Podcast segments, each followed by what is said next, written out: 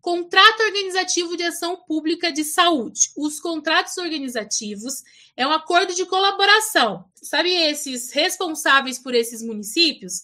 Eles vão, através de um acordo solidário, assinar esse contrato organizativo de ação pública. E qual é a finalidade desse COAPS, Contrato Organizativo de Ação Pública de Saúde?